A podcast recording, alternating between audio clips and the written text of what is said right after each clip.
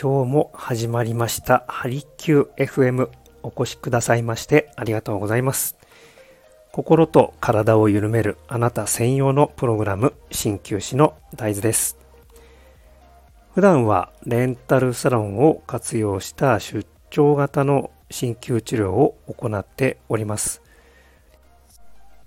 この番組は専門用語を使わずになるべくわかりやすく東洋医学のものの見方、考え方などについてお伝えしていきます。誰もが自分らしく輝けるようなライフスタイルを送るためのヒントにつながれば幸いです。はい、えー、それでは、えここからはつぶやき配信ということで、えー、いつも通りですね、お時間の許す限り、えー、お付き合いいただければと思います。はい、えー、久々だなって思ったことがありまして、えー、この前、久々にですね、こう、トイレットペーパーがゼロになるという事件が、えー、我が家で発生いたしました。もう、思い返せば何年前ですか、あれは。ちょうどコロナが始まった頃に、えー、大騒ぎになりましたよね。あの時は行列を作らないとトイレットペーパーが買えないというそれぐらいの事態。はい、そんな時代もありました。皆さんはどうでしょうか？覚えてらっしゃいますでしょうか、うん、その時でさえもさすがにトイレットペーパーゼロになるってことなかったんですがなんとこの今この現代でそんなことが起こって、えー、おびっくりしたなというお話。まあ皆さんには多分どうでも良いお話なんですけれども。で本来ならばですね我が家本当は実はもう3つぐらいストックねあのドラッグストアで売られているあの塊3つ3山ストックあるんですが、まさかのまさかゼロになっていたとは、えー、人任せにしていた自分も悪いんですけれども、そんなことがあるんだなぁと、ね、えー、例えばなんですけれども、そう、こう、普段生活していて、何でしょうね、こう、ねえ、黄色信号、黄色信号がついたなーっていう時、ね、それ、青から黄色で赤になる前、赤信号になる黄色信号で気がつけていれば、何でも慌てずに困ることはまずないと思うんですけれども、えー、我が家ではですね、誰も、えー、黄色信号が灯らず、最終的には赤信号で、えー、慌てて、えー、買いに行ったっていうのが、えー、ちょうど、ね、今日なんですけれども、はい。さあ、皆さんどういうタイプですかね？えー、結構ですね、うちはですね、ギリギリになるまで、えー、動けない、そんな、ね、タイプえー、みんながみんなそんなタイプなので、えー、ちょうど去年ぐらいからですね、すぐやるかと、すぐやる、すぐやるかを設置いたしまして、ね、えー、もう何かあったら、すぐに行動、すぐに処理するというようにですね、え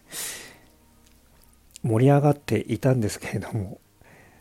え、やっぱり抜けはありますね、えー、これは大変なことでで。まだトイレットペーパーぐらいだったから良かったんですけれども、じゃあ、ひとたびですね、この、まあ、健康面についても、結構、これも、いろいろ学びがあるなと。うん。大体の病気はですね、もうなるようになっていると僕は考えております。はい。で、ね、青信号の時はまあ誰でも何も意識せずに生活、ね、えー、調子よく生活できるのですが、で、ひとたびですね、こう、例えば何か痛みが出て、えー、お医者さんに行って、えー、なんとかという病気ですよ、と言われた時に、これですね、えー、結構回復するまでに元に戻るまでに時間がかかったり、あとお金もかかりますよね。で、まああとは、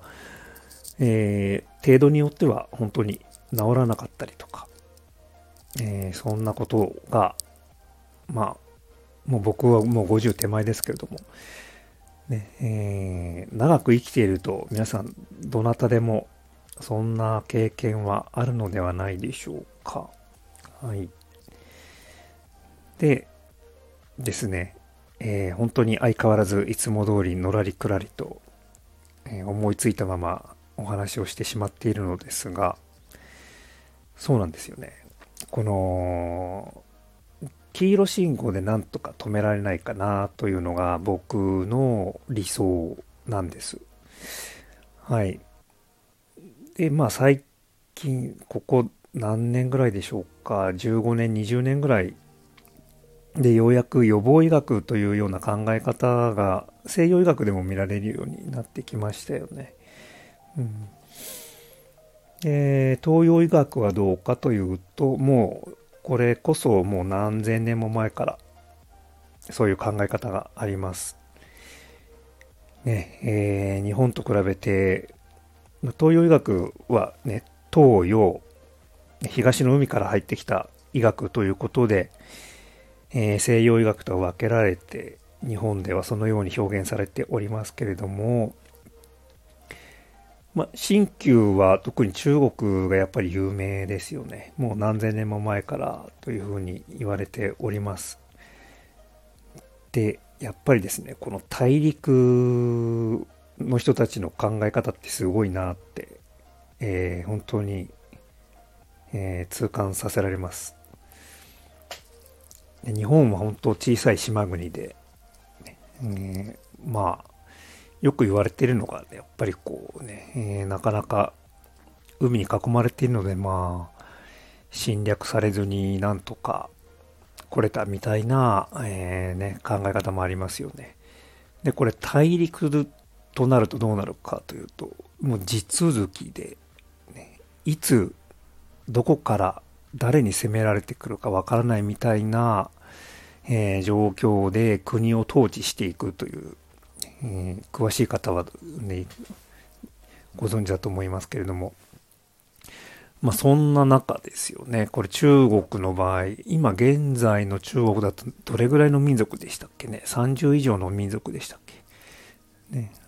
あれがあんな大国で一つになって、えー、それを、それを統括しているというね、今状況ですけれども。大昔からはですね、やっぱりこう、千年、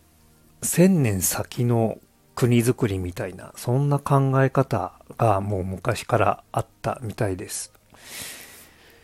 で、それぐらいですね、こう、ね、それとは対象にこう、よく言われるのが、こう、近視眼的なとよく言われますよね。こう、近いものを見る。見て判断する。そうではなくて、もう遠い未来までを、えー、想定して国づくりをしていたというふうに、えー、言われているみたいです。で、東洋医学に戻りますと、あの、東洋医学ってこう結構成り立ちがですね、その哲学、東洋思想ですよね。考え方例えば、えーまあ、宇宙観であったりとか自然観であったりとかでそういったものがベースになっているんですよねでなので、えー、その人間もその自然の中の一部ですよで自然界で起こっていることは体の中でも同じようなことが起こっていますよね。同じような法則があるはずだ。みたいな研究がずっとされている。そんなような学問なんですよね。なのでまあ、僕らが馴染みのある西洋医学とはま全然違う考え方、アプローチの仕方が、えー、特徴的で、えー、僕はそうですね、そんな魅力、東洋医学の魅力に見せられて、えー、今は中医学というのをベースにして治療を行っております。はい、ちょっと長くなりそうなので、今回はちょっと一回ここで、えー、切りたいと思います。次回に続きます。はい。今日も最後までありがとうございます。少しでも皆さんの暮らしのヒントになりましたでしょうか？何かご質問、ご相談、ご感想やリクエストなどございましたら、お気軽にメッセージをいただければと思います。皆さんのお悩みに寄り添いながら僕自身も成長させていただきたいと考えております。それでは今日という一日を味わっていきましょう。お越しくださいましてありがとうございました。鍼灸師の大豆でした。